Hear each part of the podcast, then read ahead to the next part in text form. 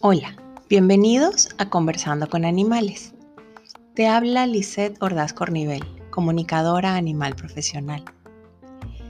En este episodio, que es el número 50, increíble, es el último de este año y sí, me voy de descanso unos días y nos volveremos a escuchar en enero del 2021. Como les comenté en el episodio pasado, para mí ha sido todo un viaje de aprendizaje y satisfacciones este año.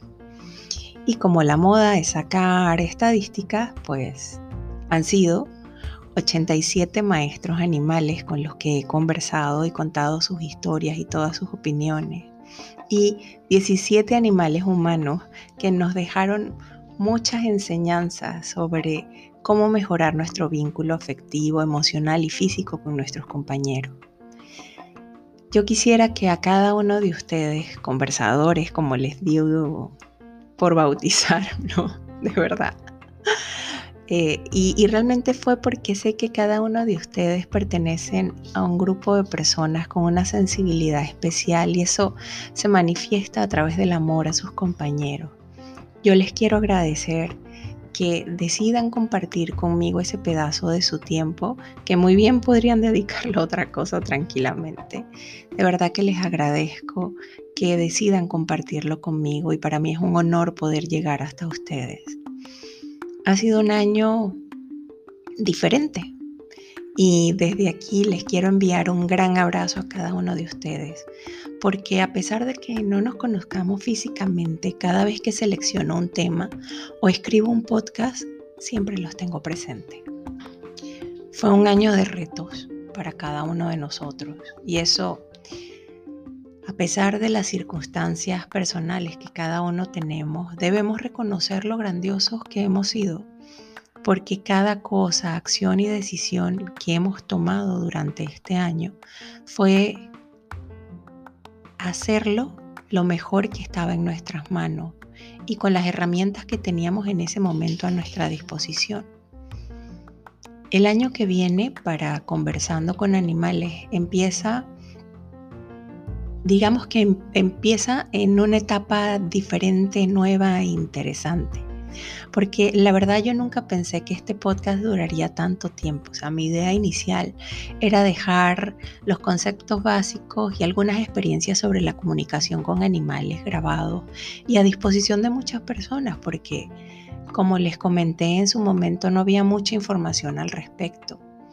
Y de verdad que gracias a muchos de ustedes, sus ideas, sus palabras de aliento, poco a poco fue tomando forma en lo que es hoy son 20 países en los que existe por lo menos una persona que me escucha cada viernes.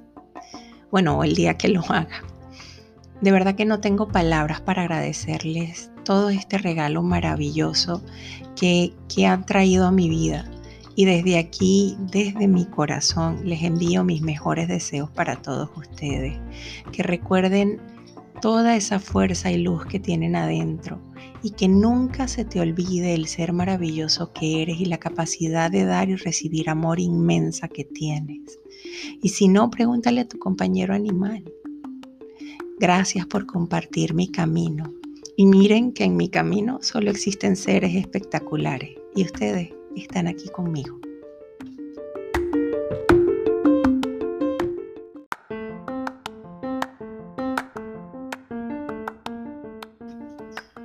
Para los que no han oído todavía el episodio 49, les cuento. Y bueno, y para los que ya lo oyeron, les recuerdo que como regalo de Navidad y mi forma de agradecerle a cada uno de ustedes, decidí sortear una sesión de comunicación con tu compañero animal. ¿Qué tienes que hacer para ganártela? Fácil. Lo primero es ir a la página de Facebook de Conversando con Animales y darle like y seguirla. Bueno, si ya lo haces, ya tienes un buen camino. Busca la publicación en la que pregunto por qué quieres conversar con tu compañero animal. Y en los comentarios respondes a la pregunta. La respuesta que tenga más like gana. Así de simple. Los comentarios se cerrarán el martes 22 de diciembre a las 8 pm hora de Ciudad de México. La ganadora o ganador la anunciaré en la página de Facebook el día 23 de diciembre en una publicación. Les cuento también que la sesión dura 50 minutos, que es, la, duración normal de mis sesiones, y es para un solo compañero animal. La podrán agendar hasta el día 31 de enero del 2021.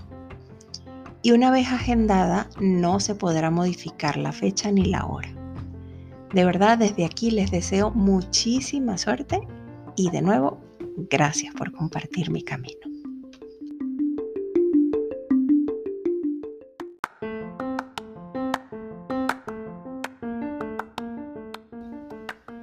Nuestra última invitada de este año es un ser súper especial. Ya verán por qué. Y fue, como todas las circunstancias de la vida, un regalo excepcional para mí poder de verdad conversar con ella, porque su especie está catalogada como amenazada y en algunos países como en peligro de extinción. Ella es una hembra de la especie Jaguarundi, una onza, como también se le conoce en México. Su historia es que la rescataron de una de las carreteras de Alvarado del estado de Veracruz, donde había sido atropellada y actualmente se encuentra bajo tratamiento veterinario para su recuperación. Así que, ¿quieres saber más que me contó? Pues vamos, sean todos bienvenidos y comenzamos.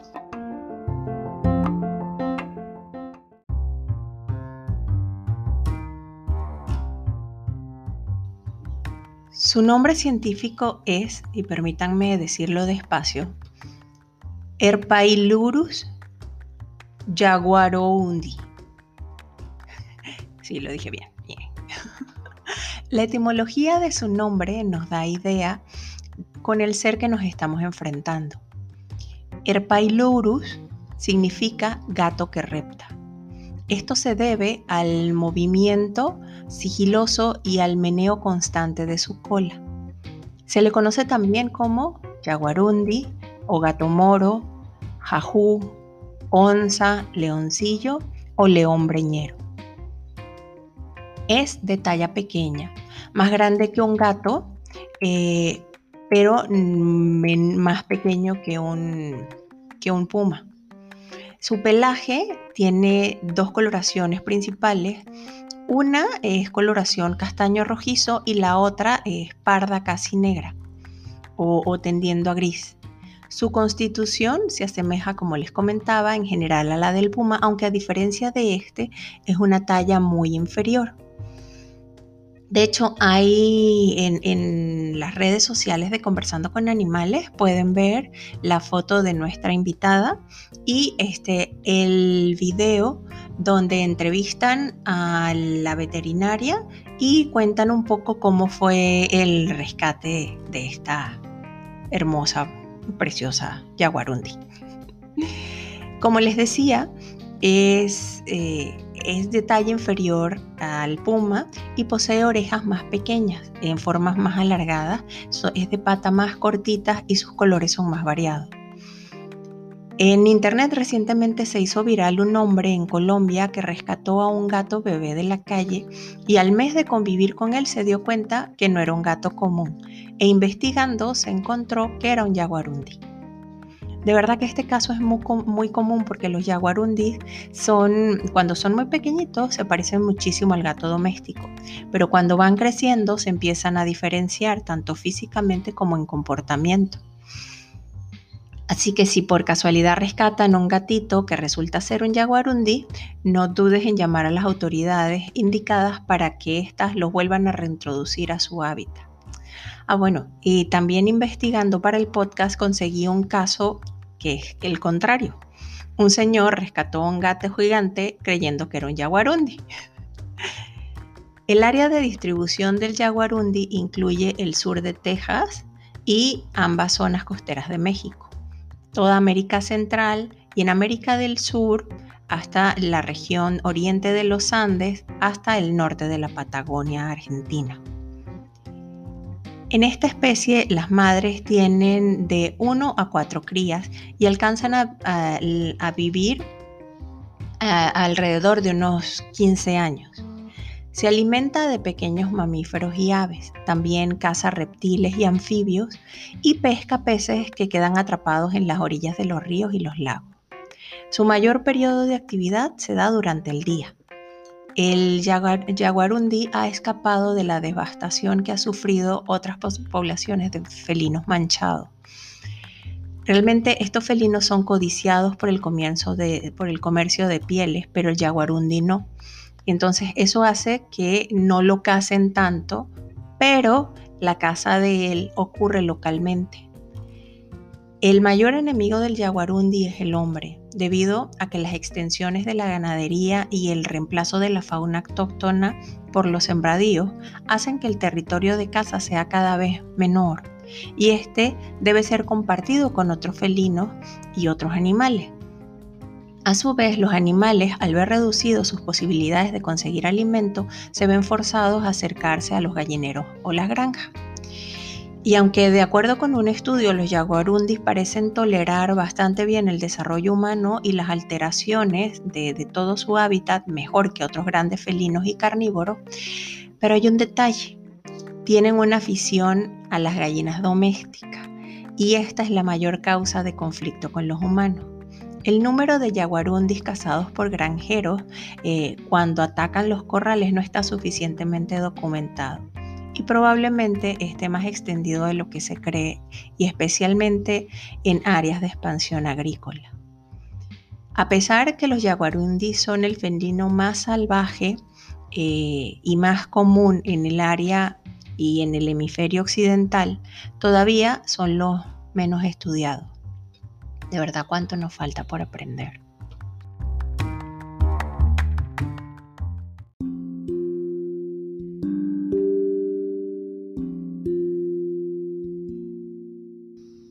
Lo primero que hago al contactar con ella es saludarla y presentarme. Me recibe con desconfianza y le explico que quiero conversar con ella y que eso hago con diferentes animales y bueno, accede, ¿no? Pero la verdad como no muy convencida del asunto. ¿Qué se siente ser un jaguarundi? Pues te voy a contar lo que a mí me gusta hacer. Me gusta caminar, conocer cosas. Estoy siempre pendiente de las cosas que se mueven. Después de todo, eh, podría ser una presa, ¿no? Eh, después que como, me puedo echar un rato a descansar. Pero eh, ella me mostraba que le encantaba estar metida como en maleza densa, ¿no? Y aunque a veces no consigo mucha comida, sé que en el borde de las carreteras a veces se consiguen animales y restos de comida. Y me gusta pasear. Y, me muestra que hace un sonido como si ronroneara.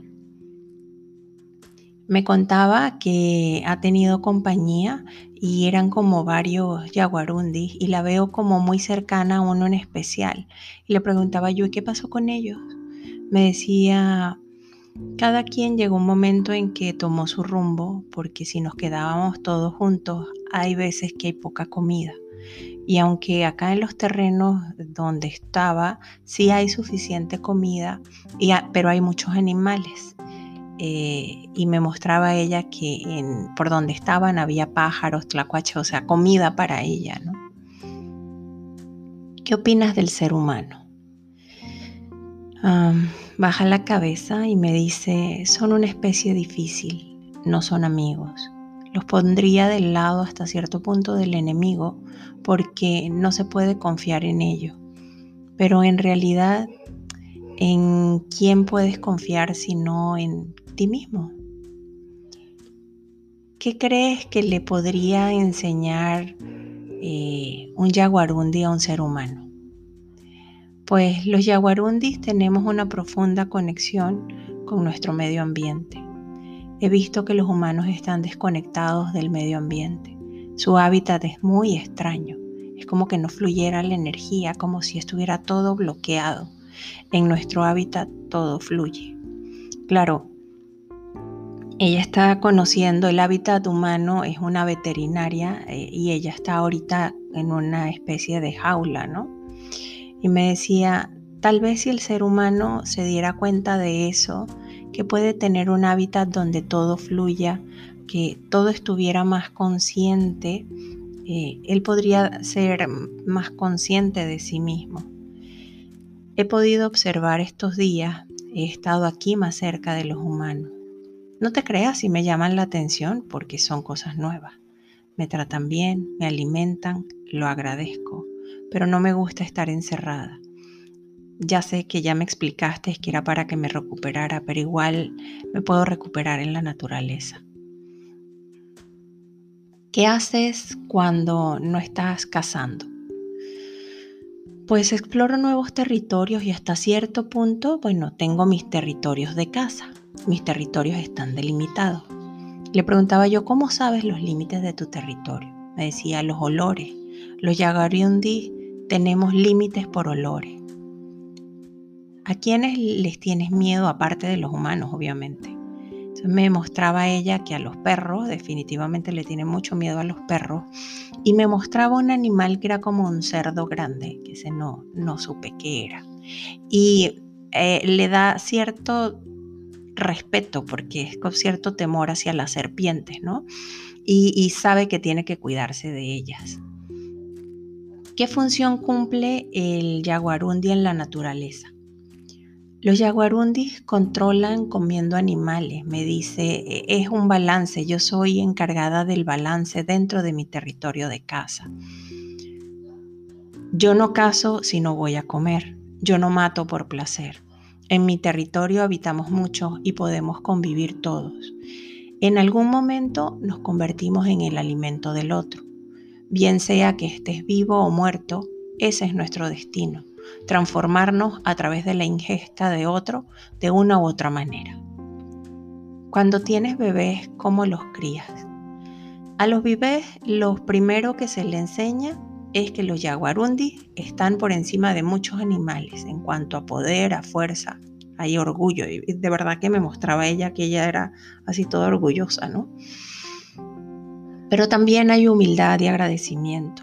Tienes que ser agradecido con el pedazo de tierra que te da de comer, con el animal que estás matando. Y los bebés aprenden por lo general a través de juegos entre ellos. Y yo como madre tengo que protegerlos hasta cierta edad. Pero también mi compromiso como madre es dejarlos ir e incentivarlos a que se vayan, incluso obligarlos a irse para que crezcan, para que se hagan seres grandes y completos. Si yo lo mantengo cerca de mí a uno de mis hijos, lo que estoy haciendo es no reconociendo su valor y eso no está bien en un hijo mío. Un hijo mío debe estar completo. ¿Te gusta jugar? Me decía, sí, claro, me gusta jugar. Cuando me encanta cuando el sol le da en las hojas, me gusta seguir rastros, me entretiene seguir rastros, porque soy buena cazadora.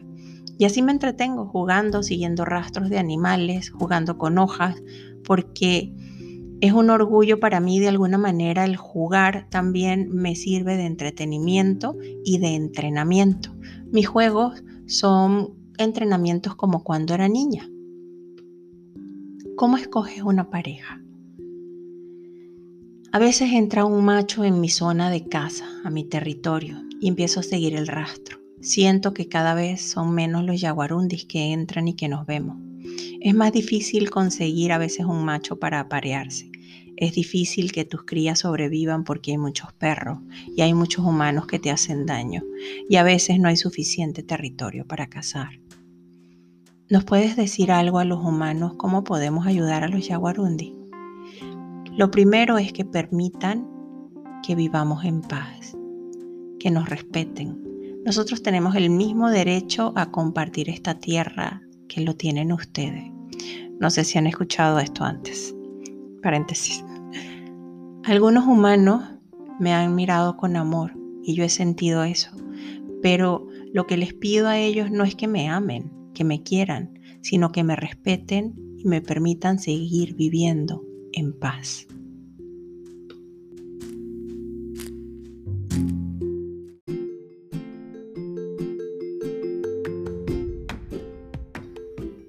Eso fue todo por hoy. Nos oímos en una semana. Espero lo hayas disfrutado. Y si te gustó, no olvides suscribirte y recomendarnos para que nadie se pierda nuestros próximos episodios. Total, es gratis. Y recuerda que hasta el día 22 de diciembre tienes chance de hacer tu comentario contándonos por qué quieres ganarte una sesión de conversación con tu compañero. Muchísima suerte. Quiero decirles que mi sueño no estaría completo si no estuvieran todos ustedes en él. Esto es Conversando con Animales. Te habla Lisette Ordaz Cornivel, comunicadora animal profesional y maestro Reiki con más de 20 años de experiencia. Si quieres que conversemos de algún tema o hacernos alguna recomendación, conversar con tus animales o te quieres comunicar conmigo, contáctanos en nuestra página web conversandoconanimales.com o en nuestras redes sociales Facebook e Instagram Conversando con Animales. Nos oímos en enero del 2021. Que pases linda Navidad y tengas un feliz año nuevo. Y de nuevo te invito a que me acompañes en este camino. Gracias.